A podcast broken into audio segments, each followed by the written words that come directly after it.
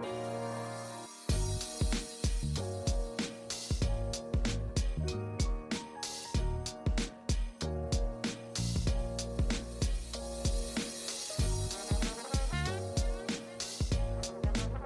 Servus und hallo zusammen. Herzlich willkommen zu einer weiteren Ausgabe des Urtalks. Mein Name ist Christian, aka Mr. Nicewatch.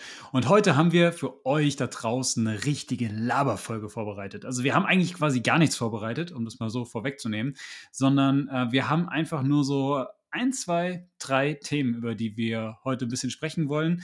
Und ich freue mich ungemein, das zusammen mit dem Lukas machen zu können, denn wir haben beide, ja, wir haben, wir haben beide News, aber wir kommen da gleich drauf zu sprechen. Aber erstmal, Servus Lukas, schön, dass wir wieder zusammen aufnehmen. Wie geht's dir? Hallo Chris, es freut mich auch sehr, dass wir mal wieder zusammen aufnehmen. Du hast gesagt, Laberfolge steht an und dementsprechend, ja, wird das eine, eine coole Episode. Wir haben News, ein bisschen was erlebt und dementsprechend bin ich sehr gespannt. Mir geht's auch gut, ich hoffe dir auch. Du, du klingst ein bisschen nasal. Bist, bist Heuschnupfen, erkältet? Heuschnupfen. Heuschnupfen. Ja. Ei, ei, ei. Ist bei mir Heuschnupfen tatsächlich. Ich bin da dieses Jahr sehr, sehr gut bis jetzt durchgekommen. Fast komplett ohne Medikamente, immer mal ein bisschen Nasenspray, aber sonst alles gut und ja, ich denke, die, die, die Stimme, die klingt dadurch etwas tiefer und dadurch äh, vielleicht noch ein bisschen Podcast-mäßiger. Bisschen maskuliner, um die Uhr in deinem Handgelenk auszugleichen. Ja, du, ich brauche die, Uhr an meinem Handgelenk, ich brauch die Uhr an meinem Handgelenk nicht auszugleichen. Ne? Bei der Uhr, die du am Handgelenk hast, könnte man eher denken, dass du was ausgleichen musst, aber da sprechen wir gleich in der Episode drüber. Ne? Genau. Ja, lass uns anfangen. Ich glaube, ähm, heute wird es ein ziemlich langer Audio-Risk-Check. Es ist quasi heute eine Folge, die sich quasi rund um diesen Audio-Risk Quiz-Check dreht. Und vielleicht haben wir links und rechts noch ein paar Themen, können wir gleich mal gucken. Aber im Wesentlichen gibt es Neuigkeiten von uns, denn wir haben beide neue Uhren in der Sammlung. Wir haben beide zugeschlagen. Das ist ja bei mir normalerweise nicht so was ganz so Besonderes oder sage ich mal anders, ist es bei mir besonder, äh, weniger besonders als bei dir. Aber du hast dich ja quasi in diesem Jahr, was Sammlung anbelangt, fast schon irgendwie verdoppelt oder hast ja irgendwie dieses Jahr schon doppelt so viele ja, Uhren gekauft wie, wie sonst? Bin dieses Jahr komplett über die Stränge geschlagen. Ich weiß nicht, was da los ja, war. Also, ich sag mal, wenn man, wenn man jetzt mal von den teureren Uhren, also in meinem Verhältnis teureren Uhren ausgeht, habe ich 2018 eine Uhr gekauft, 2020, also 2019 keine, 2021 auch keine und 2022, wir haben 2022 noch nicht mal halb rum und ich habe schon zwei Uhren gekauft. Wahnsinn. Also die Wahnsinn. zweite habe ich jetzt im Mai gekauft, also das ist schon, ich weiß nicht, was, ich weiß was nicht, was, was, was, ist was, was, da falsch ist gelaufen ist. ja, angefangen hatte ich ja mit der IWC, war das im Februar schon? Ja, müsste im Februar, nee, März, März, glaube ich, gewesen sein. Es ist noch gar nicht so lange ja. her, dass wir, dass wir die Folge gemacht haben, wo du, glaube ich, darüber erzählt hast. Aber ich bin auch gerade, ja. ehrlich gesagt, ich bin auch gerade überrascht, wenn ich auf den Kalender gucke und sehe, dass jetzt schon Juni ist. Also gedanklich irgendwie ist so, sind so die ersten ja. Monate ver, verflogen ohne Ende. Ich bin noch gedanklich irgendwie so im, im Februar, März rum. Aber ähm, ja, ging schnell, ja. Ja, absolut. Ja, das Jahr, das, das fragt man sich wieder, wo es geblieben ist. Soll ich mal anfangen mit dem Audio-Risk-Check? Ich glaube, bei mir geht es fast schneller als bei dir. Ja, fang, fang mal an mit dem Audio-Risk-Check. Lass uns mal loslegen. Ja, du hast ja eben schon, du hast ja eben schon lustig, wie du bist, auf die Größe angespielt. Und es ist in der Tat eine nicht allzu große Uhr. Und wenn man Chrono 24 folgt und wenn man auch der Meinung meiner Eltern und meiner Großmutter folgt, ist es eine Damenuhr. Und ich, und, ich sag das auch. Und Chris sagt das auch und mit der Meinung steht er, wie gesagt, nicht alleine da. Da gibt es auch ein paar in, der, in den Uhrengruppen und so weiter, die sagen, hm, schon eine etwas feminine Uhr. Ich sehe das aber ganz anders und unser anderer Podcast-Kollege, der Raff, der heute leider nicht dabei ist, um mich mental zu unterstützen, der sieht das auch anders. Und zwar ist es eine Vintage Masticatier Tank Vermeil Referenz 590005. Du bist also quasi in den Cartier-Club oder in diesen Cartier-Nimbus, den Raff auch immer so schön, auch wie immer wieder propagiert oder von dem er immer wieder so schön erzählt, äh, eingetaucht. Das heißt, du bist jetzt auch ein Cartier-Jünger. Ja, Genau. Ja, das Ding ist, das Ding ist, bei der IWC konnte ich ja wirklich einiges zur Uhr erzählen und so weiter. Das ist bei der Uhr jetzt aber eigentlich gar nicht so der Fall. Also ich werde das sicherlich nochmal in einer Folge mit dem Raff aufgreifen, wo der mir dann mal meine Uhr erklärt. Aber das Ganze war wirklich eher so eine spontane Aktion. Also ein Kumpel von mir hat das, oder ein gemeinsamer Kumpel von uns hat das Ding zum Verkauf angeboten. Der Preis war gut und dann habe ich halt zugeschlagen. Also wirklich komplett eigentlich gar nicht, gar nicht meine Art und Weise Uhren zu kaufen. Normalerweise muss man den Kauf ja mindestens ein halbes Jahr überdenken bevor man da Geld ausgeben kann. Deswegen war das wirklich jetzt so eine Entscheidung innerhalb von ja, ein, zwei Tagen, glaube ich. Aber Ja, ich kann sie ja mal so ein bisschen beschreiben, weil das Ziffernblatt ist nicht so ganz typisch. Ich weiß, wie gesagt, auch nicht, wie das Ziffernblatt heißt, ob das überhaupt irgendwie einen speziellen Namen hat. Das Ganze ist auch eine Quarzuhr. Also zwei Gründe sogar, weshalb Christi eigentlich nicht gefallen wird oder weshalb das nicht so ganz in Chris Beuteschema fällt.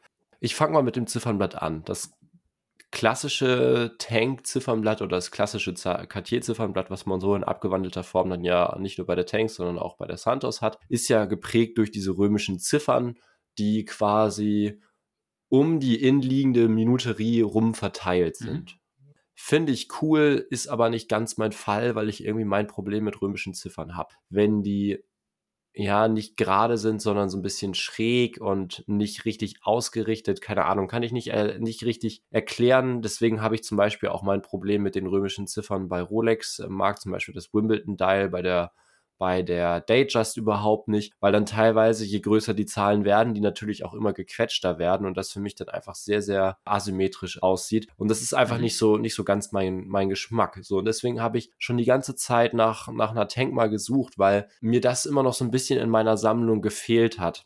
Zum einen wollte ich immer was Goldenes haben, weil ich überwiegend eben silberfarbene Uhren habe oder eben Stahluhren habe. Und ich habe von meinen Arbeitskollegen Manschettenknöpfe geschenkt gekriegt. Und die sind goldfarben. Das sind so, jeder hat sowas bestimmt schon mal gesehen. Sind so Manschettenknöpfe, wo vorne so kleine alte Uhrwerke aufgesetzt sind.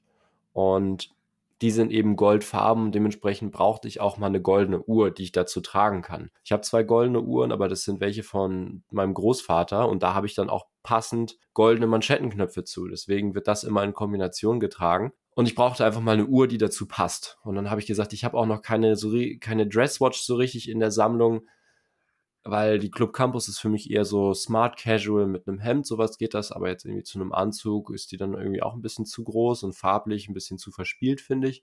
Ähm, deswegen dachte ich, irgendwie muss da mal was her und habe dann immer so ein bisschen nach einer Tank geschaut, habe dem Raff und dem Simon von Werner Watches immer gesagt, ach, wenn ihr da mal was habt zu einem vernünftigen Preis, könnt ihr ja mal Bescheid sagen. Aber Cartier hat in letzter Zeit oder die Uhren haben ja generell so einen recht großen Hype jetzt erfahren und dementsprechend sind die Preise auch angezogen und da ging eigentlich nichts mehr unter 1000 Euro. Und das war mir die Uhr eigentlich nie so wirklich wert. Und ja, jetzt hat sich da eben mhm. ein gutes, guter Preis, ein gutes Angebot ergeben.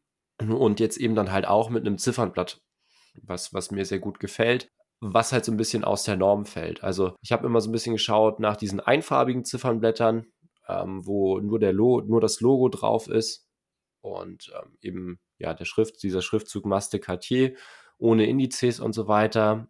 Habe da aber nie so richtig was gefunden und jetzt finde ich die Variante eben sehr, sehr cool, die ich habe. Das ist nämlich im Prinzip so ein ja, so ein dreigeteiltes Ziffernblatt kann man sagen. Es ist so cremeweiß, ich würde so sagen, so ein bisschen Eierschalefarben oder so weiter oder wie auch immer man das nennen möchte. Und man hat eben auf dem Ziffernblatt vier goldene Striche im Prinzip, die von 12 zu 6 Uhr verlaufen, alle parallel zueinander. Einer ganz links am Ziffernblattrand und dann folgt eben ja eine ein Block in Anführungsstrichen, dann kommt wieder so ein Strich, dann folgt der nächste Block in der Mitte und dann folgt so ein Block nochmal außen am Ziffernblatt. Der mittlere ist dabei der größte und die beiden äußeren dienen dabei dazu, die Indizes so ein bisschen vom Rest des Ziffernblattes abzugrenzen. Das heißt, auf der ganz rechten Seite an der Krone hat man eben 1, 2, 3, 4, 5 untereinander stehen in römischen Ziffern und auf der linken Seite hat man eben 7, 8, 9, 10, 11 stehen. Und in der Mitte, in diesem breiteren Streifen, steht dann Maste Cartier und ganz unten am Ziffernblatt Swiss. Und das heißt, die, die 6 und die 12 Die 6 und die 12 fehlen komplett. Nicht. Und mir hat das eben sehr gut gefallen, weil es so aufgeräumt ist, so clean, ähm, nicht dieses Problem mit mhm. diesen gequetschten römischen Ziffern hat, dass das eben asynchron wirkt. Aber dennoch eben diese klassischen römischen Ziffern, dieses klassische Designmerkmal von Cartier mit diesem Design der Tank kombiniert. Und das war eben so eine Kombination, die mir wahnsinnig gut gefallen hat. Und ja, ich habe von Anfang an gesagt, hast ja, du Hast hast du mal so 'n paar Specs? Also, wie wie wie groß ist die Uhr so? Durchmesser, äh, Höhe? Gut, hier ist ja eher der Lug-to-Lug fast sogar entscheidend, also die der Ja. der Durchmesser von Horn zu Horn in Anführungszeichen, wenn man das bei der Tank überhaupt so sagen kann. Hast du da mal so 'n paar Infos? Also, mir kommt die halt auf den Bildern immer relativ klein vor. Ich weiß, dass man die so trägt und ich weiß, dass es auch so die Mhm. klassische Größe ist, also Ich schaue wie mal nach. Ich sagt, so schaue 'ne grad mal nach. Ich schaue mal nach. Ich Okay. meine, ja, das müssten wenn ich mich nicht täusche, sind's, glaube ich, 24 mal 31 Millimeter, also 24 Millimeter breit und Mhm. dann eben 31 Millimeter hoch. Ich kann grad ich habe grad 'n Geodreieck hier liegen, ich messe mal nach. Da dat dazu muss man fairerweise sagen, das klingt natürlich jetzt 24 klingt jetzt für die für die, äh, unter uns, die jetzt eher gewöhnt sind, so größere Uhren zu tragen, wo man sich irgendwie orientiert, 40, 41, 42 klingt jetzt 24 winzig. Mhm. Ähm, es ist natürlich keine kleine äh, keine keine große Uhr, aber, ähm, de facto ist es halt so, weil die Uhr auch rechteckig ist, äh, trägt sie sich auch einfach 'n bisschen anders oder man kann das nicht vergleichen mit 'nem mit 'nem 24er Durchmesser bei 'ner runden Uhr. Das Ja. ist einfach 'n komplett Ja. anderes, äh.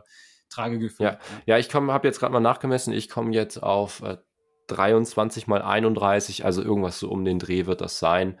Mhm. Was man so 'n bisschen dazu sagen muss, also sie ist halt auch noch sehr, sehr flach. Ähm, das ist jetzt schwierig mit 'm Geodreieck nachzumessen, deswegen ich versuche es mal. Ich nehme sie mal kurz kurz ab. Aber ja, so mit Glas sind's, glaube ich, so 5,5 Millimeter.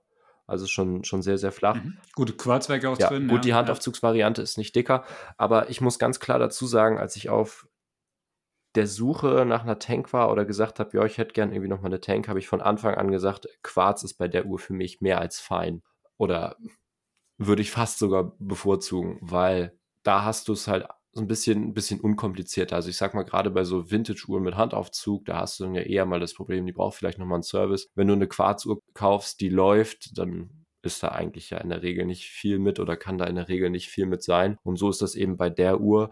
Man hat keinen Sekundenzeiger, deswegen sieht man da auch nichts ticken und so weiter. Und das ist halt auch einfach jetzt entspannt mit diesem Ding. Da kann ich gleich noch 'n bisschen was zum Tragegefühl sagen. Sie trägt sich halt es ist 'ne kleine Uhr. Man muss aber auch mal ganz klar dazu sagen, dass das Lederband maßgeblich eben so diesen den Look der Uhr mitbestimmt, dadurch, dass eben man viel vom Lederband sieht. Ich trage die jetzt an 'nem blauen Eidechsenlederband und das passt halt sehr, sehr gut zu der der Perle. Ich glaube, das ist 'n Cabochon oder so was in der Krone und den gebläuten Stahlzeigern. Und das ist ja, Simon Simon sagt immer, das ist eher so 'n Uhrenarmband. Das ist halt so 'n so 'n so 'n Armband Mhm. mit 'ner Uhr drin. Und das trifft's für mich halt eigentlich ganz gut. Und man vergisst halt ganz, ganz oft einfach, dass man 'ne Uhr am Handgelenk hat, ne? Also, man man schmeißt die halt ans Handgelenk, vergisst sie halt durch das Gewicht und es ist halt aber einfach so so 'n unbeschwertes Tragen. Das ist nichts, womit man irgendwo hängen bleiben kann.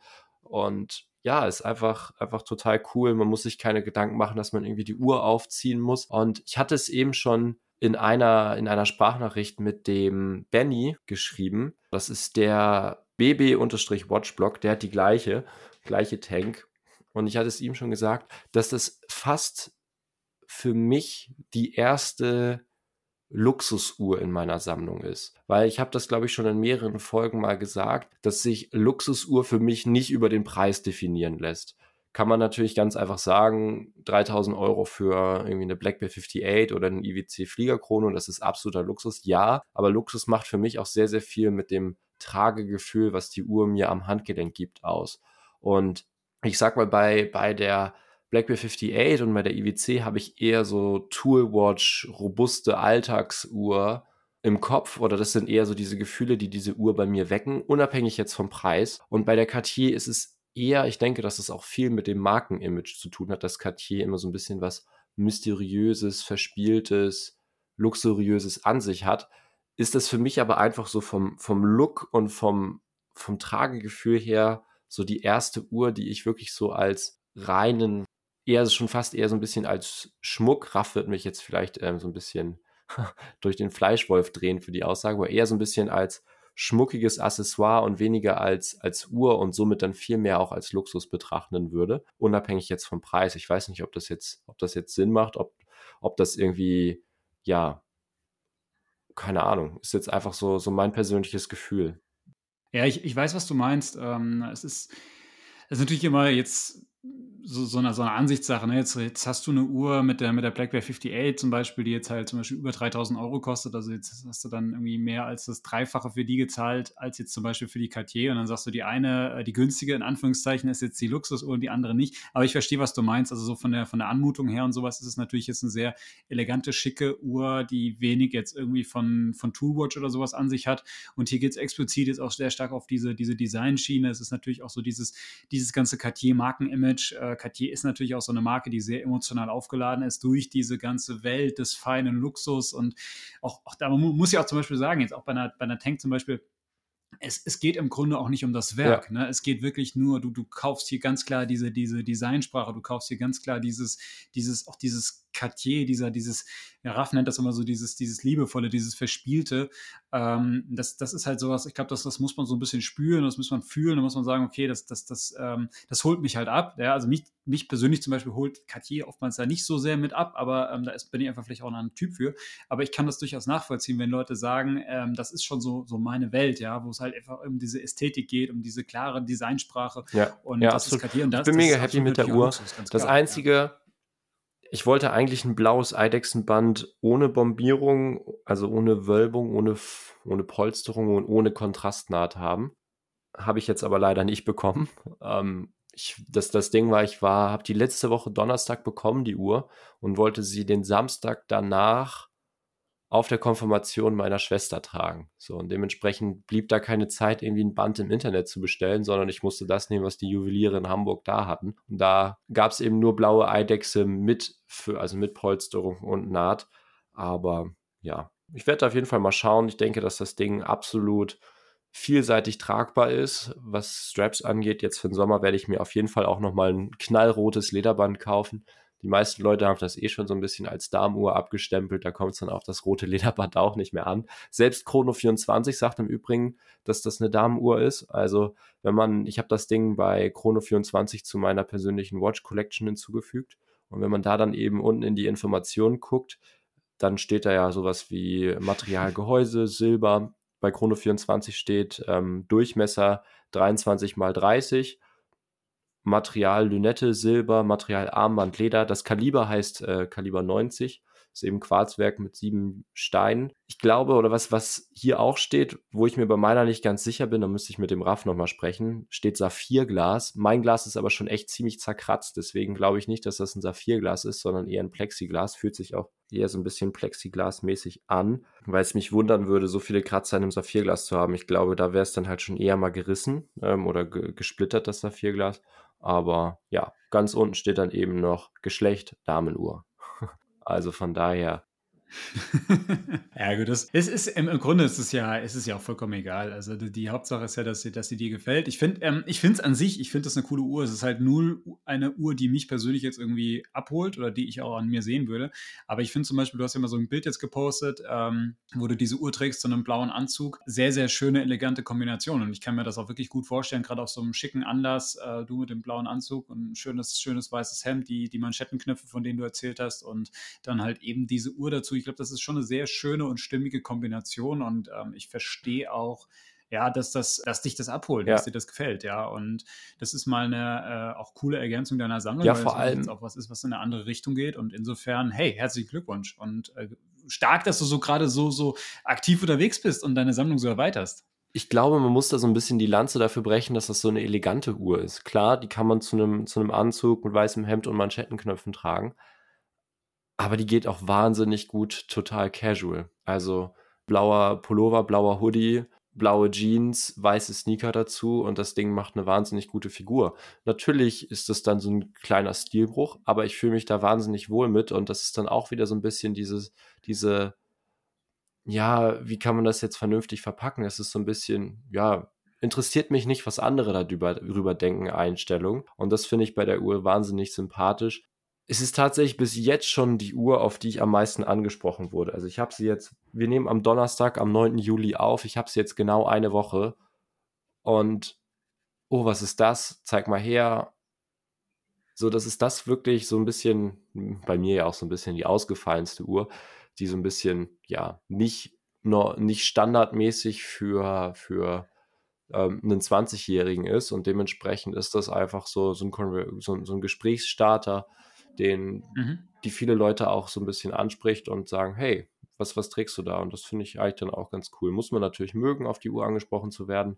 Ich denke, das wird sich auch mit der Zeit nehmen, wenn die Leute alle die oder mein, mein Umfeld die Uhr mal gesehen hat. Aber das fand ich schon ganz interessant, mal so zu sehen, dass da sind wir wieder bei diesem Punkt, dass Luxus nicht unbedingt was, was mit dem Preis zu tun hat, dass dann auch so ein bisschen die Wahrnehmung der Leute eine ganz andere ist. Wenn die dann zum Beispiel diesen Namen Cartier hören, dann ist das gleich so was, boah, krass, mhm. wenn ich den jetzt aber, keine Ahnung, meine Nomos, meine Tudor oder sonst was hinhalte, dann sagen die eher, ja, okay, noch nie gehört. Und das ist, denke ich, auch was, was, egal ob man es jetzt möchte oder nicht, weil generell würde ich mhm. schon sagen, dass mir die, die Meinung anderer oder die Wahrnehmung anderer bei, meiner, bei meinen Uhren relativ egal ist, ist das so auch so ein Punkt, der immer in dieses Luxusding, glaube ich, mit reinspielt, inwiefern andere Leute das auch als solches wahrnehmen. Ich glaube, es ist, ähm, es ist halt auch die Sache, dass dass das auch wieder zeigt, was wir bei uns jetzt hier in dieser Bubble, in der wir uns bewegen, das heißt in dieser, dieser Uhren-Community, wo wir alle so tief drin sind und irgendwie man hat so die Marken und die Modelle, die man toll findet und man beschäftigt sich den ganzen Tag damit.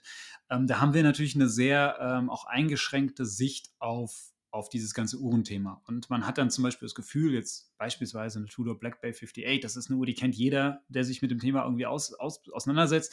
Und dann ist das jetzt so eine Uhr, wenn du die auf der Straße trägst, dann denkst du, wow, und jeder denkt jetzt oder sieht jetzt rein theoretisch, was, was der da, was du da trägst. De facto ist es aber einfach so, jetzt von, wenn du von außen drauf schaust, ähm, ist natürlich eine gute Uhr, keine Frage, brauchen wir gar nicht drüber diskutieren.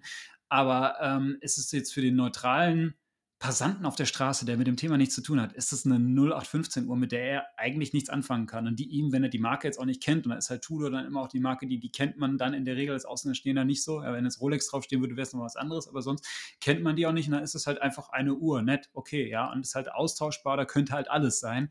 Und ähm, Jetzt bei, bei der Cartier, jetzt dadurch, dass sie halt auch so ein anderes Erscheinungsbild hat, was jetzt erstmal sehr ungewöhnlich ist, was jetzt auch natürlich ein Erscheinungsbild ist, was jetzt nicht unbedingt dem heutigen ähm, Normen, sage ich mal, entspricht. Ne? Also jetzt so diese Sportuhren, so die kennt man, die sind irgendwie auch sehr weit verbreitet. Da gibt es ja auch zig Variationen von jetzt auch irgendwelchen Modemarken und so weiter. Also da gibt es ja, das ist ja ein großes, großes Thema, was man irgendwie so kennt, ja.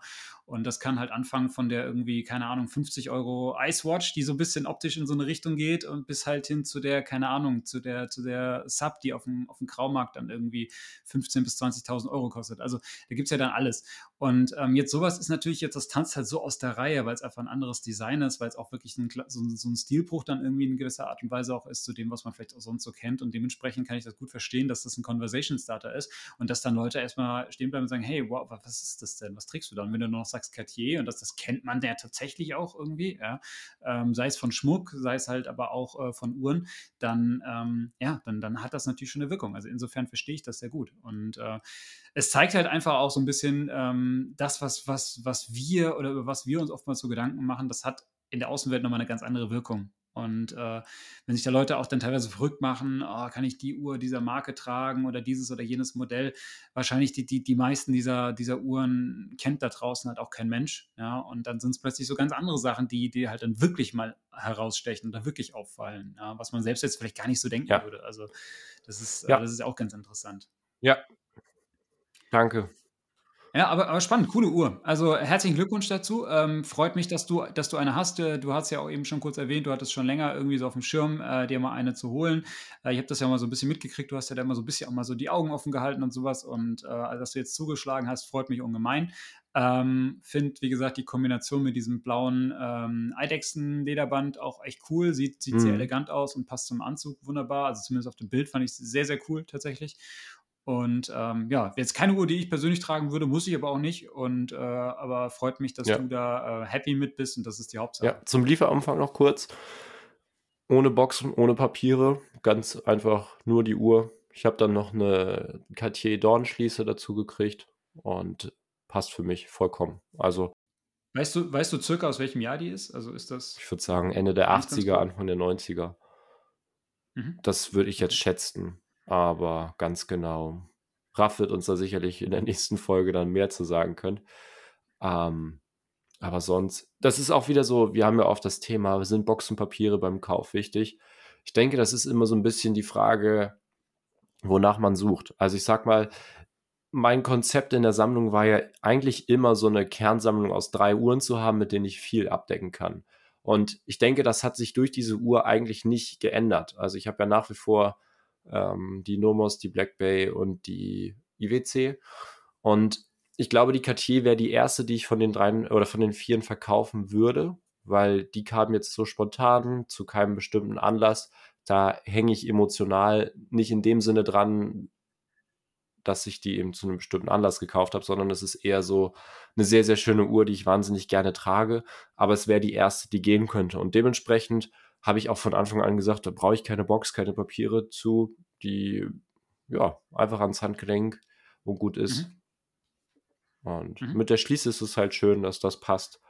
Und ja, einzig dass der Bandanstoß ist ein bisschen doof. Die hat irgendwie 17,3 Millimeter Bandanstoß. Ich habe jetzt das Eidechsenband in 17 genommen, das passt sehr gut. Aber ich denke, da kann man auch sehr, sehr gut, oder das meinte Simon auch, dass man da sehr, sehr gut 18er Bänder reinstecken kann. Okay. Aber bin ich gespannt, was du da in Zukunft noch für Kombinationen bringen wirst. Ja, rot. Cool.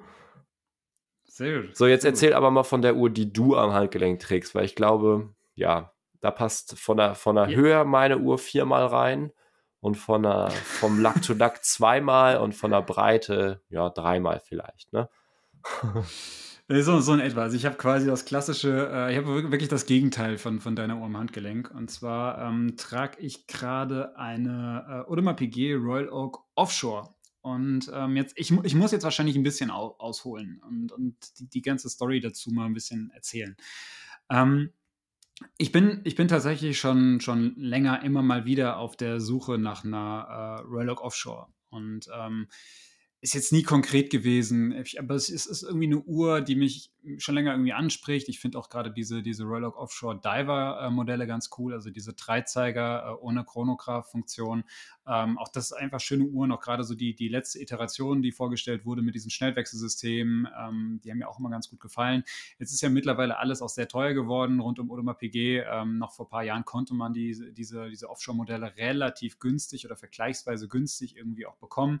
Hatte das damals schon immer mal wieder auf dem Schirm gehabt, habe es dann irgendwie nie gemacht und ähm, ja, ist auch manchmal bereut tatsächlich. Ja, also ich hatte mal ein paar Modelle beobachtet eine Zeit lang. Da gibt es zum Beispiel eine, ähm, sagt vielleicht dem einen oder anderen Hörer was, Safari äh, heißt die oder diese, ähm, dieses, dieses, Modell, das ist ein Offshore Chrono, ähm, 42 mm mit so einem cremefarbenen Platt und so einem ähm, braunen ähm, Alligator-Lederband. Sehr coole Kombination. Die hat man teilweise mal so für, für ja, 12.000, 13.000 Euro gekriegt. Ähm, was natürlich viel Geld ist, keine Frage, aber ähm, war, war dann deutlicher Abschl Abschlag zum Listenpreis oder zum damaligen Verkaufspreis, der glaube ich weit über 20.000 oder sowas lag. Und ähm, mittlerweile sind die alle hochgegangen, alle deutlich über 20.000, sehr begehrte Modelle, noch, noch viel teurer. Also da sind natürlich wie bei Audemars PG allgemein die Preise immer sehr angestiegen. Und nichtsdestotrotz habe ich schon länger mal immer wieder gedacht, ähm, würde mich mal reizen. Und ähm, Tatsächlich war das Ganze jetzt aber dieser, dieser Kauf nicht geplant. Also ich hatte jetzt gar nicht vorgehabt, eine Uhr zu kaufen. Ähm, tatsächlich hatte ich eher vorgehabt, die Sammlung ein bisschen zu reduzieren und ein bisschen äh, Geld aus dem Thema Uhren rauszuziehen. Nicht, weil ich das, den, den Spaß irgendwie gerade an Uhren verliere, um Gottes Willen gar nicht, sondern einfach, ähm, weil jetzt ein paar, paar Sachen so privat auch anstanden und ähm, zum Beispiel einen Job gewechselt und äh, dem Zuge jetzt auch ein paar Veränderungen anstehen und so weiter. Und ich mir dachte, es ist auch ganz sinnvoll, jetzt nicht immer alles Geld nur irgendwie in Uhren drin stecken zu haben. Und ich bin halt auch ein Mensch, das muss ich vielleicht dazu sagen, und jetzt wird es hier sehr privat, aber es ist einfach so, ich, ich bin halt einer, ich, ich kaufe, bevor ich mir Geld aufs Sparbuch lege, kaufe ich fast eigentlich immer eine Uhr oder kaufe ich lieber eine Uhr. Das mache ich meistens einfach so, weil ich einfach Spaß dran habe, weil ich da einfach, weil ich die einfach genieße, weil ich das irgendwie, irgendwie Freude dran habe. Und, und das ist aber auch der Punkt, weil ich auch weiß, ähm, in der Regel, wenn es irgendwie hart auf hart kommt, dann kannst du auch wieder mal eine Uhr verkaufen, wenn du jetzt nicht vielleicht einen unverschämt hohen Preis gezahlt hast und kannst irgendwie vielleicht das Plus-Minus so wieder rausziehen. Vielleicht manchmal ist es ja auch so, dass sich Uhren auch gut entwickeln und man dann sogar mehr mitnimmt. Also insofern irgendwie fühle ich mich mit der Uhr am Handgelenk oder mit, mit der Uhr, die ich in der Sammlung habe, äh, oftmals wohler als jetzt irgendwie mit dem, mit dem Bargeld auf dem Konto. Und äh, insofern bin ich immer einer, der halt auch gerne mal Uhren kauft, aber dann auch ab und zu mal, wenn es einfach so die Umstände erfordern, auch eine Uhr abgeben muss. Das muss man einfach dazu sagen. Ich weiß, es sieht nicht immer jeder so oder da hat jeder eine andere Einstellung.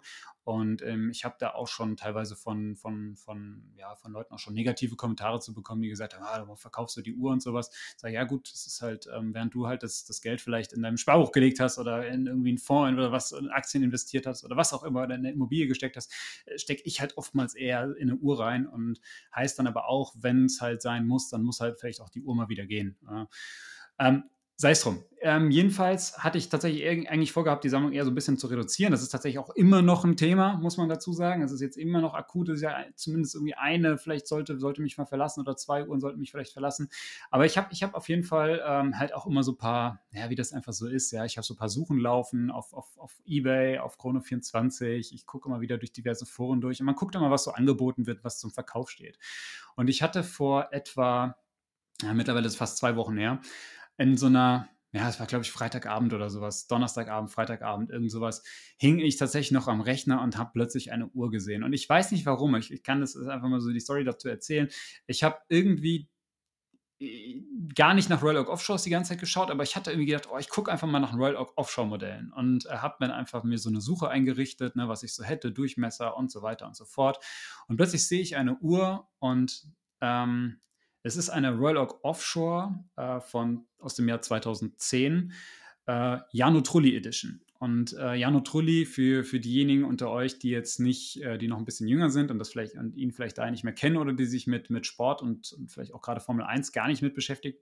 Äh, Jano Trulli ist ein italienischer Formel 1-Pilot oder Rennfahrer letztlich, der zwischen 2000, äh, der zwischen 1997 und 2011 war es, glaube ich, also rund 13, 14 Jahre in der Formel 1 als Pilot aktiv war. Und das ist schon ein sehr, sehr langer Zeitraum. Es ist auch äh, historisch einer der Formel 1 Piloten, die unter den Top 10 sind mit den meisten Starts, also äh, mit, den, mit den Piloten, die die, die meisten äh, Rennen quasi gefahren sind.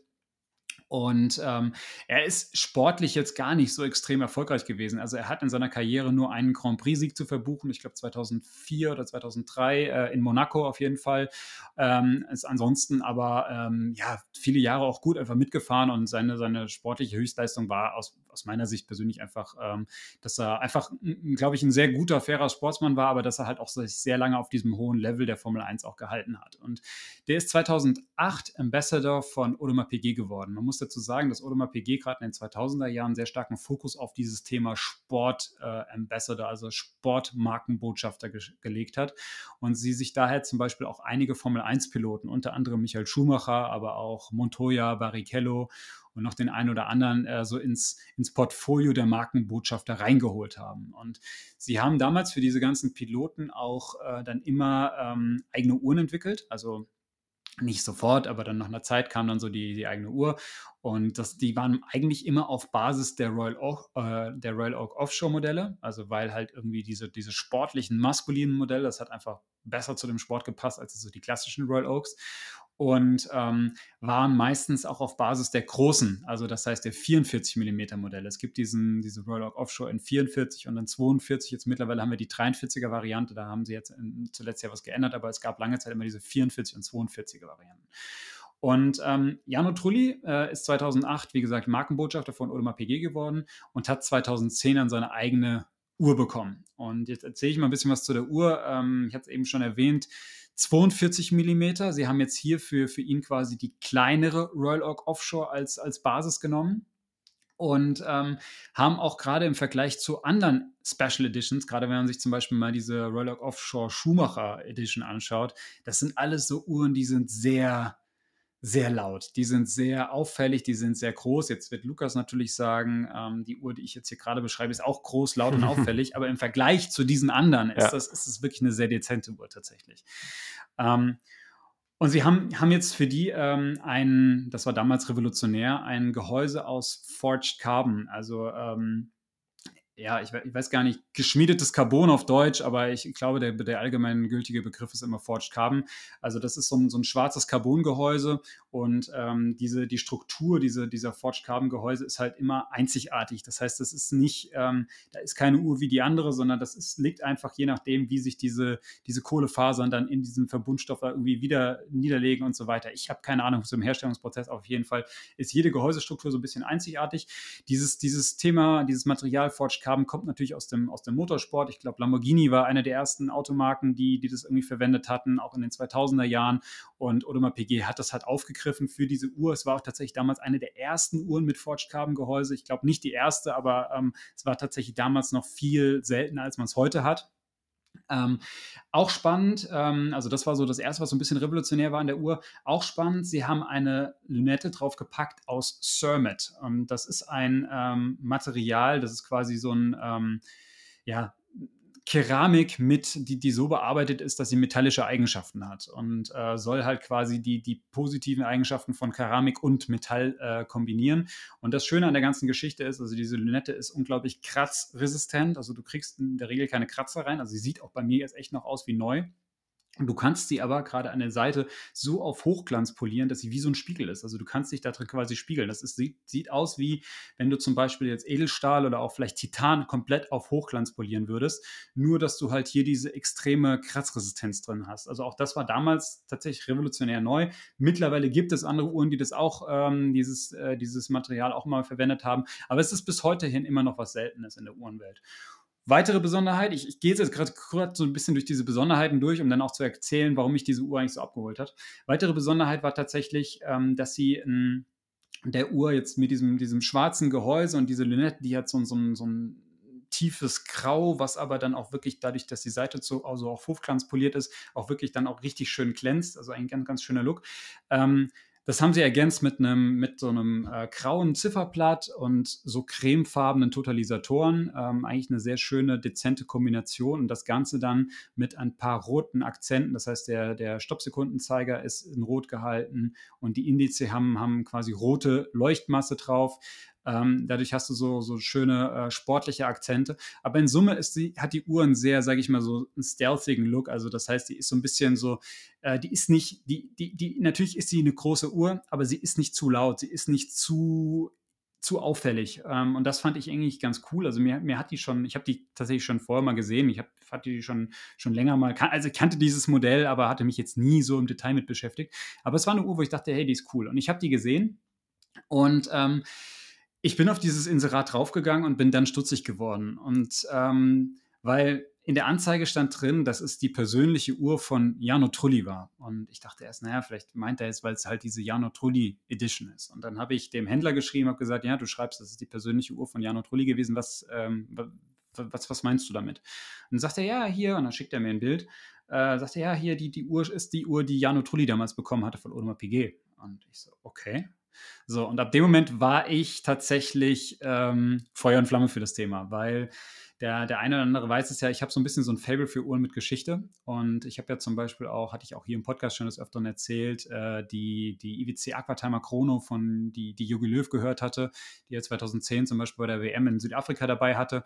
Und dann irgendwie so diese, dieses Thema, es ist die Uhr von, von Jano Trulli, es ist also es ist, es ist quasi die Audemars PG Jano Trulli aber seine eigene. Äh, das hat mich dann irgendwie begeistert. Und dann habe ich gedacht, gut, ich muss da jetzt aber ein bisschen nachforschen. Habe dann den Händler nochmal geschrieben und gesagt, okay, du hast mir da jetzt ein Bild geschickt, aber hast du da wirklich Nachweis? Und ähm, hat er mir alles geschickt, was er hatte und ähm, hat dann gesagt, ich, er hat mir dann auch gesagt, wo er die Uhr gekauft hat. Dann habe ich den, den vorherigen quasi Verkäufer angeschrieben. Der hat sich dann auch relativ schnell bei mir gemeldet. Also es war alles in der Sache von, ich glaube, so 24 Stunden. Also ich habe die, wie gesagt, so vor knapp zwei Wochen entdeckt, irgendwann mal so an einem Abend, habe dann dem Händler noch in der Nacht geschrieben. Am nächsten Morgen hatte ich die Antwort, ähm, habe dann quasi dem Händler, der die diesem Händler verkauft hatte, äh, dann geschrieben. Der hat mir dann auch kurz darauf geantwortet. Das war, war echt auch überrascht, dass es so schnell ging. Und er hatte mir nicht gesagt, wo er sie gekauft hat. Dann habe ich die, die ursprüngliche Person angerufen. Ich darf jetzt, ich darf nicht den Namen nennen. Ich möchte auch jetzt niemanden hier irgendwie ähm, bloßstellen oder was auch immer. Aber auf jeden Fall bin ich dem Weg quasi äh, der Uhr nachgegangen und habe dann äh, Bilder bekommen von den einzelnen Personen, die da in dieser Kette quasi beteiligt waren und habe dann die Geschichte erzählt bekommen. Und ähm, Vielleicht ganz, ganz kurz auch zu der Geschichte. Äh, letztlich war es so gewesen, dass äh, Jano Trulli 2010, äh, wie gesagt, seine eigene Uhr bekommen hat von Audemars Piguet. Und ähm, er hatte, das kann ich vielleicht dazu sagen, er hatte am Anfang die Nummer 01 gehabt. Von, die Uhr ist auf 500 Stück limitiert und er hatte die Nummer 1 von 500. Und das war aber auch die Uhr, die Audemars Piguet wohl auf diversen Events und sowas immer wieder gezeigt und ausgestellt hat. Und bei einer dieser Veranstaltungen ist diese Uhr abhanden gekommen, also wurde halt gestohlen. Und ähm, dann sagte Jano Trulli, ja gut, ähm, dann will er jetzt aber wieder eine Uhr haben, weil ne, es ist jetzt, jetzt weg. Dann hat Audemars Piguet gesagt, ja, wir machen dir wieder eine. Und dann gab es ein bisschen hin und her bezüglich der Nummer, weil er eigentlich wieder die Nummer 1 haben wollte, aber Audemars Piguet sich da etwas quergestellt hat und gesagt hat, die 1 machen wir nicht nochmal. Und äh, letzten Endes hat er eine andere Nummer bekommen. Ich werde jetzt nicht die Nummer sagen, sonst würde ich die, die Nummer meiner Uhr jetzt hier verraten. Ähm, aber letztlich hat er halt eine andere Uhr bekommen. Und ähm, diese Uhr hat er dann äh, nach ein paar Jahren an einen äh, guten Freund, Geschäftsha Geschäftspartner von ihm weitergegeben. Und äh, über den ist quasi diese Uhr dann äh, letztlich jetzt über Umwege zu mir gekommen. Und ähm, ich habe Bilder von der Übergabe. Die Box ist auch signiert, außen, innen und ähm, auch auf der Garantiekarte steht jetzt nicht der Name von Jano Trulli drauf, aber es ist, es ist nachvollziehbar, dass die Uhr von Audemars PG an ihn gegeben wurde und so weiter. Und ja, ich habe das halt gesehen, ich habe diese Story äh, nachrecherchiert und das hat mich total, hat mich total angefixt. Und dann musste ich diese Uhr haben. Und ich muss gestehen, ich hatte das, das Budget so jetzt auch nicht frei gehabt. Das war jetzt nicht so, dass ich das, das Geld jetzt irgendwo liegen hatte und gesagt habe, okay, ich überweise das jetzt und gut ist und kaufe die Uhr direkt. Ähm, und habe dann äh, mit dem Händler verhandelt und hatte ihm gesagt, hier, pass auf, ähm, wie es aus, können wir ein Tauschgeschäft machen? Und jetzt kommt so bis, das, das, das, das bisschen das Traurige an der ganzen, ganzen Geschichte, aber ähm, es ist einfach so, ich teile das jetzt einfach mir ganz offen. Ich habe letztlich meine, ähm, meine Overseas äh, für die Uhr quasi in Zahlung gegeben, beziehungsweise wir haben eine, einen Tausch gemacht mit einem Wertausgleich. Ich habe sogar noch ein bisschen was on top bekommen. Ähm, also das heißt, die Overseas hat die Uhr quasi bezahlt, aber ich habe noch ein bisschen mehr rausgekriegt.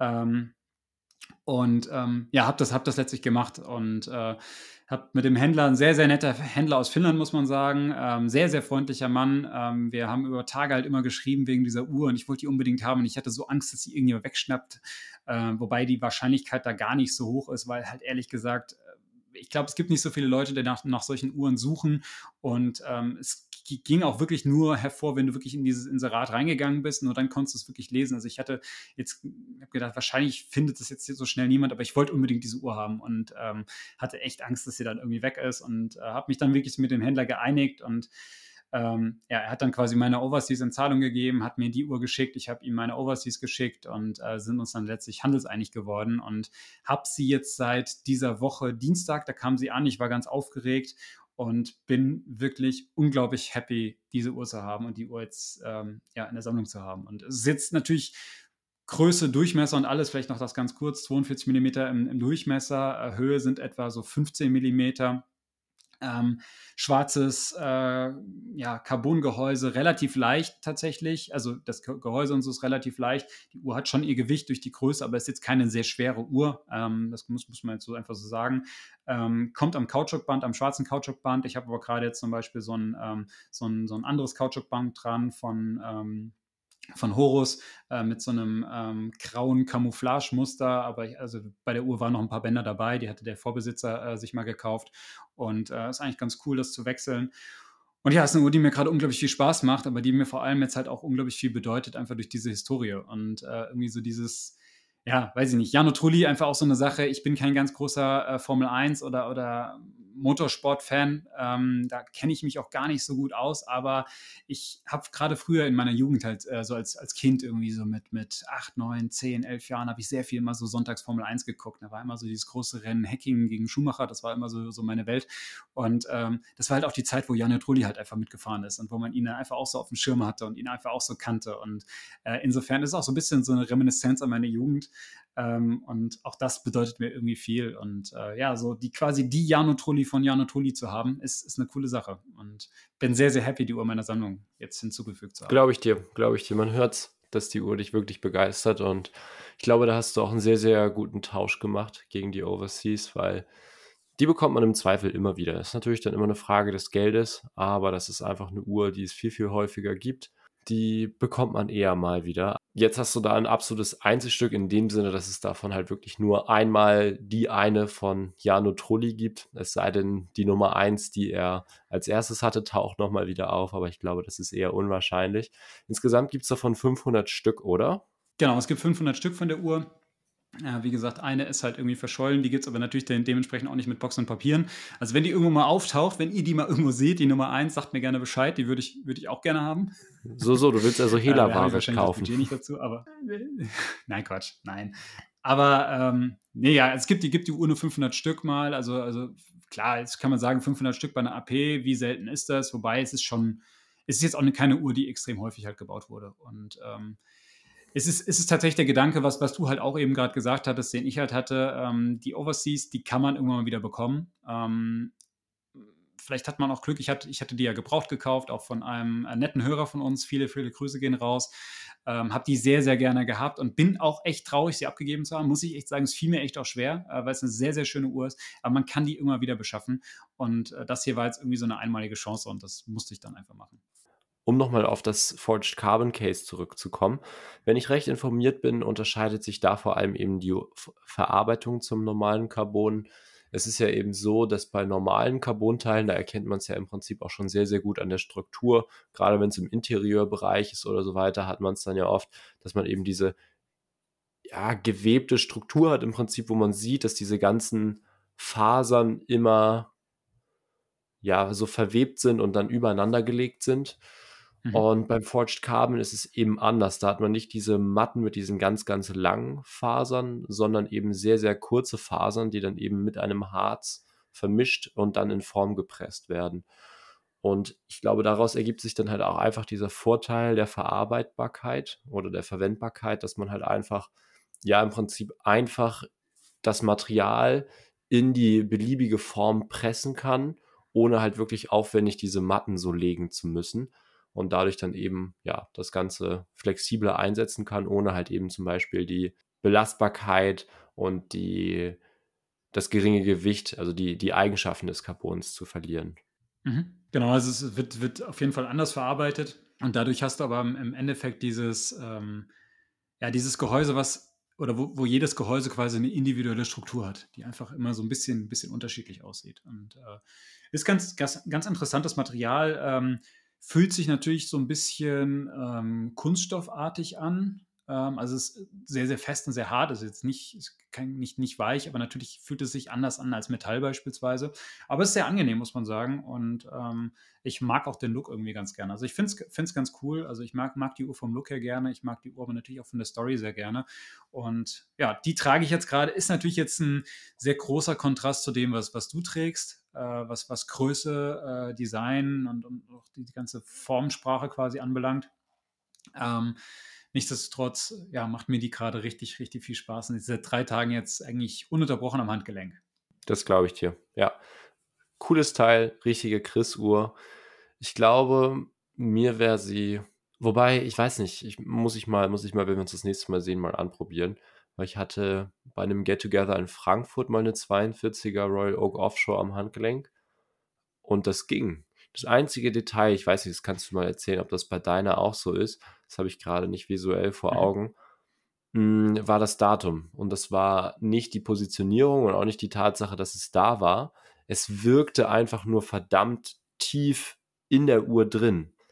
Also wenn man von oben mhm. auf die Uhr schaut, durch diese, ich weiß nicht, heißt das dann also bei der normalen Royal Oak heißt es ja Tapisserie, heißt es bei der Royal Oak Offshore irgendwie Grand genau, also Tapisserie die, oder Mega Tapisserie. Ja, gibt, gibt, das ist Me Mega Tapisserie heißt es bei der richtig, ja. Genau, und dadurch wirkt das Ziffernblatt, das Ziffernblatt an sich einfach sehr, sehr dick und darunter ist dann ja die Datumscheibe. Und ich glaube, ich weiß nicht, ob mhm. deine das auch hat, es gibt dann ja auch noch eine Datumslupe, die auf der Unterseite des, Datum, äh, des Glases angebracht ist. Genau. genau. Und dadurch es ist, wirkt das äh, Datum. Du, du hast vollkommen recht. Wirkt es so, als ja. wäre da so ein Loch in der Uhr und irgendwo ganz hinten ist noch so ein Datum. Und das war so eine kleine mhm. Unstimmigkeit bei der Uhr, was mir nicht so gefallen hatte. Aber sonst, cooles Teil und ist so ein richtig, ja, so eine, so eine, weiß ich nicht, keine Ahnung, kann ich jetzt nicht so in Worte fassen, aber ist einfach, ist einfach eine lässige Uhr und gerade mit der Geschichte halt auch einfach mal was, was Einzigartiges und immer was, wo man was zu erzählen hat.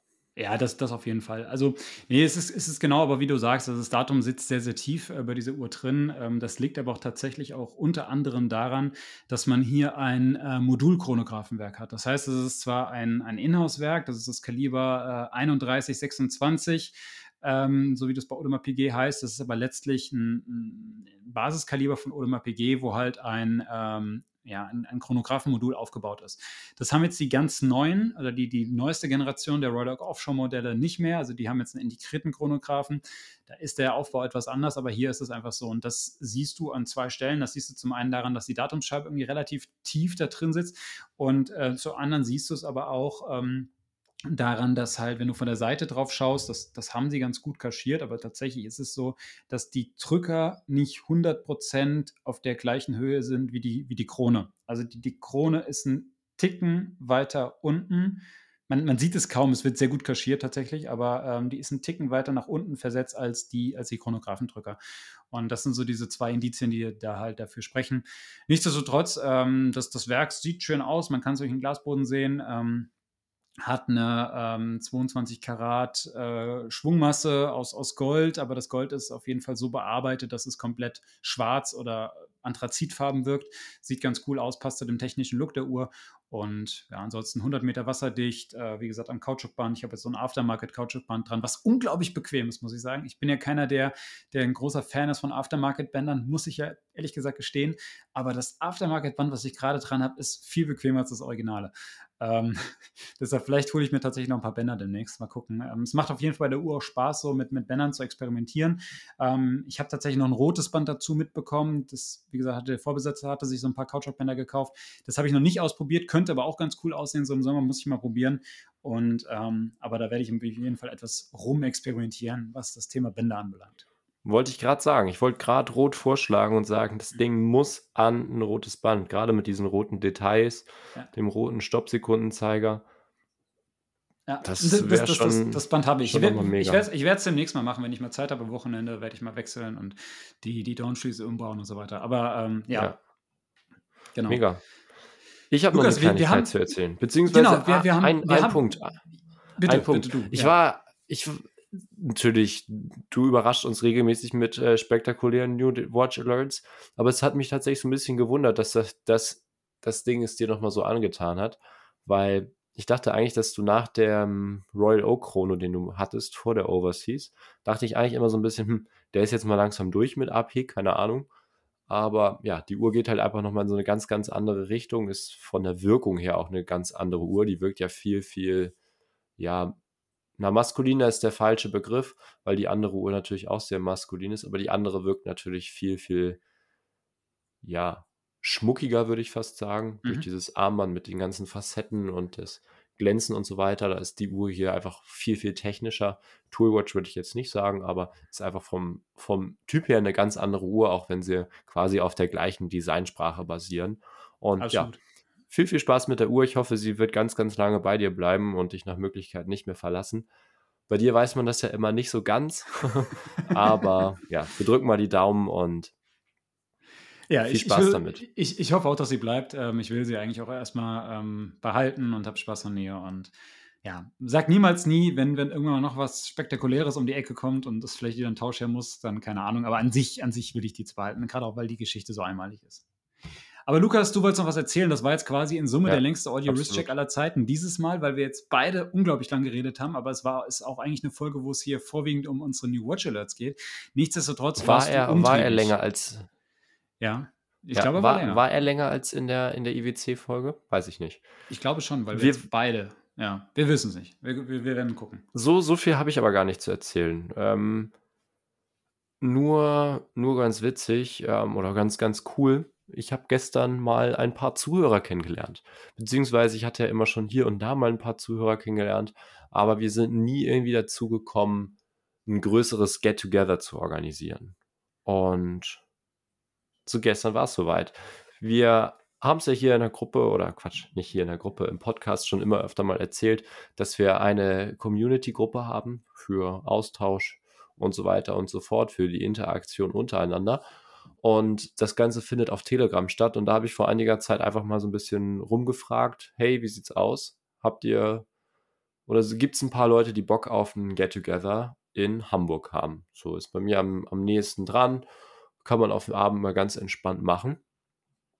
Und ja, gestern war es dann ganz äh, soweit. Wir haben uns dann in, in Hamburg in einem ganz entspannten Restaurant getroffen bei Pizza und ja, einfach ein paar Getränken und jeder hat ein paar Uhren mitgebracht und dann haben wir uns ganz, ganz entspannt gequatscht. Wir waren insgesamt dann elf Leute, also eine gute Gruppengröße für so ein Get-Together, dass jeder mal mit jedem quatschen kann, jeder sich mal die, die Uhren von dem anderen anschauen kann. Und ja, fällt mir jetzt ein bisschen schwierig, da irgendwie so mein, mein Highlight zu picken, weil es so vieles gab. Erzähl mal, was für, was für Uhren dabei waren, oder war irgendwas Spektakuläres dabei, was, worüber du reden willst? Ja, natürlich, meine Uhren waren wahnsinnig spektakulär. Selbstverständlich. Nein, das ist äh, übertrieben gesagt, aber ich kann ja einfach mal erzählen, was ich mit hatte. Ich hatte meine Tank mit, einfach weil sie neu war. Dann hatte ich meinen Fliegerchronographen mit, weil ich wusste, dass Noah seinen aktuellen Fliegerchronographen, den 41er, mitbringt. Den hatte ich damals äh, organisiert. Und Nico wollte sich die beiden mal auch im Vergleich anschauen und so weiter. Deswegen hatte ich die dabei. Dann hatte ich noch meine Vintage Seamaster Cosmic von Omega dabei und noch meine Psycho Quartz mit diesem integrierten Stahlband, was so ein bisschen Schlangenhaut, so einen Schuppen-Look hat. Das, die ist auch sehr, sehr gut angekommen. Und ansonsten, wie gesagt, wir hatten halt total unterschiedliche Geschmäcker dabei und auch so alles vertreten, vom langjährigen Sammler bis hin zum ja, Neueinsteiger, der seit einem Jahr dabei war. Also der David zum Beispiel ist extra aus Ostfriesland angereist, also drei Stunden Anreise auf sich genommen, nur mit uns dann eine Pizza zu essen. Also wirklich da nochmal, ja, mein Respekt und hat das dann mit einer, mit einer Nacht in Hamburg verbracht, äh, verbunden. Und der ist zum Beispiel erst seit einem Jahr dabei und ähm, interessiert sich halt sehr für so Vintage-Chronographen oder Neo-Vintage-Chronographen mit den russischen, mit russischen Uhrwerken drin. Hatte da dann eben zum Beispiel eine Junkers mit einem mit einem russischen Chronographenwerk dabei und natürlich zu meiner Freude ähm, ist er auch Nomos begeistert, hatte da eine 38er Tangente, ähm, Ärzte ohne Grenzen Edition an, das erkennt man immer an dieser rot abgehobenen äh, 12 auf 12 Uhr, macht Sinn. Und ansonsten, ja, Lukas, der andere, der hatte noch eine Tank mit, der hatte noch seine Black Bear 58 in Blau mit. Der Luca, ähm, World and Watches, hatte seine Milgaus mit von Rolex, ist auch immer mal ganz cool. So eine der eher, naja, selten ist das falsche Wort, aber man sieht sie ja doch eher selten im Vergleich zu anderen Rolex Stahlsportmodellen.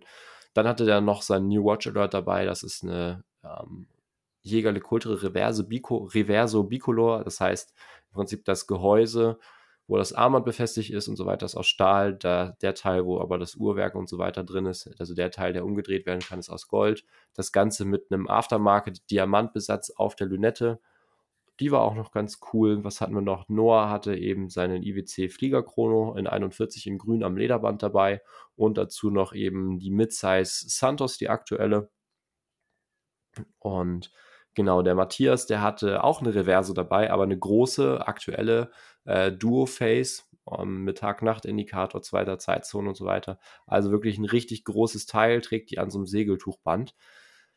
Mir persönlich finde Reverso viel zu groß, aber natürlich einfach eine, eine, beeindruckende Uhr. Und dann wirklich, wir hatten alles dabei. Wir hatten Vintage Santos dabei vom Simon, wir hatten Speedmaster Reduce dabei, ein paar Vintage Omegas, wir hatten eine Panerei dabei, Vintage Breitling, wir hatten eine, eine Stahl-Daytona dabei, wir hatten ein paar Dayjusts dabei. Wir hatten eine aktuelle 36er Explorer dabei. Also eine ganz, ganz bunte Mischung und viele, viele coole Uhren. Und es war einfach mal, einfach mal sehr erfrischend, auch mal quasi Leute hinter den, hinter den Synonymen ähm, bei Telegram und Instagram kennenzulernen, die ja ihre Passion für Uhren dann mitgeteilt haben und vor allem ja auch einfach mit der Community da mal in so einen persönlichen Austausch, Austausch zu kommen. Und es mhm. wird auf jeden Fall nicht das letzte Get-Together gewesen sein. Ähm, so viel haben wir schon mal versprochen, weil wir ein paar dabei hatten, die zeitlich einfach gestern nicht konnten. Und von daher, wenn ihr irgendwie mal Interesse habt, bei sowas dabei zu sein, äh, schreibt mir gerne irgendwie mal auf Instagram oder am besten sogar auf Telegram. Kommt da in die Community-Gruppe ähm, des Urtalks und dann könnt ihr da mich persönlich anschreiben, dann nehme ich euch gerne in die Gruppe auf.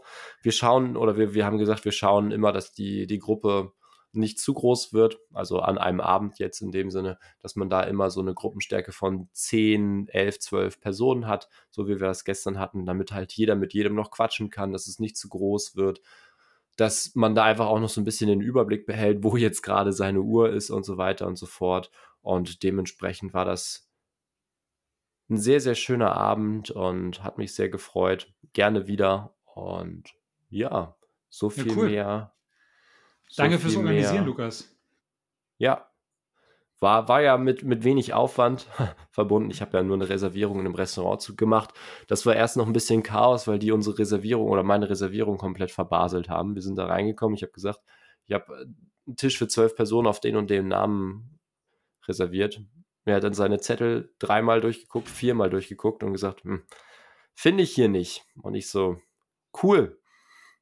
Und ähm, ja, wir haben es dann aber doch noch hingekriegt, dass sie uns dann noch einen, einen Tisch freigemacht hatten. Und dementsprechend hat das dann alles gepasst und war einfach ein, ein, schöner, entspannter Abend. Und ich hoffe, dass wir da gerne anknüpfen, dass du auch mal vorbeikommst. Und wenn ihr Bock auf Get-togethers in Frankfurt, Düsseldorf in der Ecke habt, dann müsst ihr mal euch ganz vertrauensvoll an den Chris wenden und ähm, ihn mal anfeuern oder anstacheln, dass er sowas auch organisiert. Kriegen wir hin. Machen wir. Sehr gut. Sehr wir, gut. Sind, wir sind sowieso dran. Also wir, ähm, wir haben noch ein paar Sachen geplant, aber ja, ist, wir, wir, werden noch so ein paar Sachen machen. Kann ich schon so viel sagen. Lukas, ähm, ich muss langsam, wenn ich auf die Uhr schaue, muss ich langsam weiter. Ich habe gleich noch einen Termin. Ähm, weiß nicht, gibt es noch was, über was wir noch reden sollten? Hast du noch was nee. mitgebracht, wo du sagst, das haben wir jetzt noch nee. nicht besprochen? Nee. Ach ja, doch, so ein bisschen. Doch. doch. Ist ja immer so ein bisschen, ich versuche es kurz zu halten, ist ja jetzt immer gestern kam dann auch ganz oft die Frage, ja, Lukas oder, oder generell, wie soll es denn bei euch weitergehen? Was ist als nächstes geplant? Und das ist wahnsinnig schwer zu sagen für mich, weil eigentlich war ich mit der, mit den dreien, mit der, mit der Tudor, mit der Nomos und der IWC schon wahnsinnig happy und mir hat eigentlich nichts gefehlt. Und ich habe jetzt ein bisschen das Glück in Anführungsstrichen. Ich hatte gestern wirklich Leute dabei, die gesagt haben, Mann, du hast es gut, dass bei mir das Budget immer so ein bisschen der limitierende Faktor ist. Also ich habe nie die Situation, dass ich habe so, ich habe jetzt Summe X und das, das muss ich jetzt mal für eine Uhr ausgeben, beziehungsweise ich habe jetzt ein Budget für eine Uhr und muss gucken, sondern bei mir ist immer erst quasi die Uhr da, die ich gerne haben möchte und dann schaue ich, wie ich das Geld für die Uhr zusammenbekomme. Und ja, so war es im Prinzip bis jetzt immer. Ähm, bei, der, bei der Tank war es das erste Mal andersrum, dass erst das Geld und dann die Uhr da war, das Angebot. Und dementsprechend fällt es mir jetzt ein bisschen schwierig zu sagen, oh, die muss ich haben, die muss ich haben, die möchte ich haben, weil mich bis jetzt keine Uhr so wirklich abgeholt hat. Das Einzige, was ich gestern gemerkt habe, weil wir eben viele 36er Rolex-Modelle dabei hatten, eben äh, Explorer, Datjusts und so weiter, dass ich gesagt habe, hm, eigentlich musst du noch mal sowas haben ich tue mich da immer so ein bisschen schwer mit, weil ja, man so ein bisschen sieht man sich da ja auch so ein bisschen dran satt. Man hat eine Datejust wahnsinnig oft gesehen, aber so ganz kann ich mich da doch noch nicht von frei machen und deswegen könnte ich mir vorstellen, dass in ein, zwei, drei Jahren vielleicht nach dem Studiumabschluss, Studienabschluss oder so weiter ähm, nochmal eine 36er Datejust folgt mit blauem Blatt, geriffelter Lünette und Jubiläeband. Das wäre nochmal was, was mir wahnsinnig gut gefallen würde. Aber ansonsten bin ich gerade mit meiner Sammlung und den Uhren, die ich habe, sehr, sehr zufrieden. Das Einzige, was natürlich jetzt ein bisschen schade mit der Tank ist, dass die quasi nicht mit den Bändern von den anderen Uhren zusammengeht. Da war ich ja mal wahnsinnig stolz drauf, dass die anderen drei Uhren den gleichen Bandanstoß haben. Das hat sich jetzt mit der Tank natürlich erübrigt. Da muss ich jetzt immer extra Bänder für kaufen. Aber gut, ein, ein Tod muss man sterben und ähm, ja, das war es eigentlich dann auch schon. Super, dann, dann bin ich gespannt, wenn du demnächst mal wieder vermeldest New Watch Alert. Und, es wird noch ähm, dauern, es wird noch dauern. Also es ist ja nicht nur, es ist ja nicht nur das Budget, es ist ja auch so ein bisschen die, die aktuelle Marktlage. Ich habe da auch überhaupt kein, keine Lust oder kein Interesse dran, das so, da so dem so hinterher zu jagen. Ich habe bei meinem Konzessionär gesagt, du, wenn ihr mal eine reinbekommt, die zufällig gerade keiner will, ähm, nehme ich die gerne, aber sonst habe ich da auch gerne Zeit und überhaupt keinen Stress und dementsprechend, ja, ganz entspannt. Das ist doch immer die beste Aus Ausgangslage, wenn man es nicht eilig hat. Ja. So, dann, Gut, dann will ich dich nicht länger aufhalten. Genau, dann sage ich von meiner Seite aus schon mal vielen Dank, Lukas. Hat mir Spaß gemacht. Ähm, dir viel Spaß jetzt natürlich mit deiner neuen Cartier. Ähm, genieß sie schön, auch die nächsten Tage. So die ersten Tage sind ja sowieso eigentlich immer die schönste Zeit mit der neuen Uhr. Und ähm, ja, danke euch da draußen fürs Zuhören. Danke, dass ihr so lange dran geblieben seid. Heute haben wir euch ein bisschen zugelabert. Demnächst kommt mal wieder thematisch ein bisschen mehr. Ähm, aber manchmal gibt es halt einfach auch diese Laberfolgen und jetzt, wo wir beide gerade einen relativ frischen New Watch Alert hatten, gab es hier auch einiges zu erzählen. Ich, deshalb hoffe ich, dass ihr auch Freude hattet. Wie gesagt, danke immer, dass ihr so fleißig dran bleibt. Danke für die ganzen Kommentare, das ganze Feedback, was ihr uns immer da lasst. Bewertet uns gerne äh, Spotify, iTunes, Apple Podcasts, überall da, wo ihr uns irgendwie hört. Einfach immer gerne bewerten. Das hilft uns ungemein viel. Deshalb aus das bitte, bitte machen. Und ähm, ansonsten hören wir uns ja, nächste Woche oder ähm, demnächst auf jeden Fall mal wieder. Ich wünsche euch was, guten Start in die Woche und das letzte Wort, Lukas, an dich dann. Ja, da kann ich eigentlich nichts hinzufügen. Hat mir auch Spaß gebracht. Vielen lieben Dank und bis zur nächsten Folge.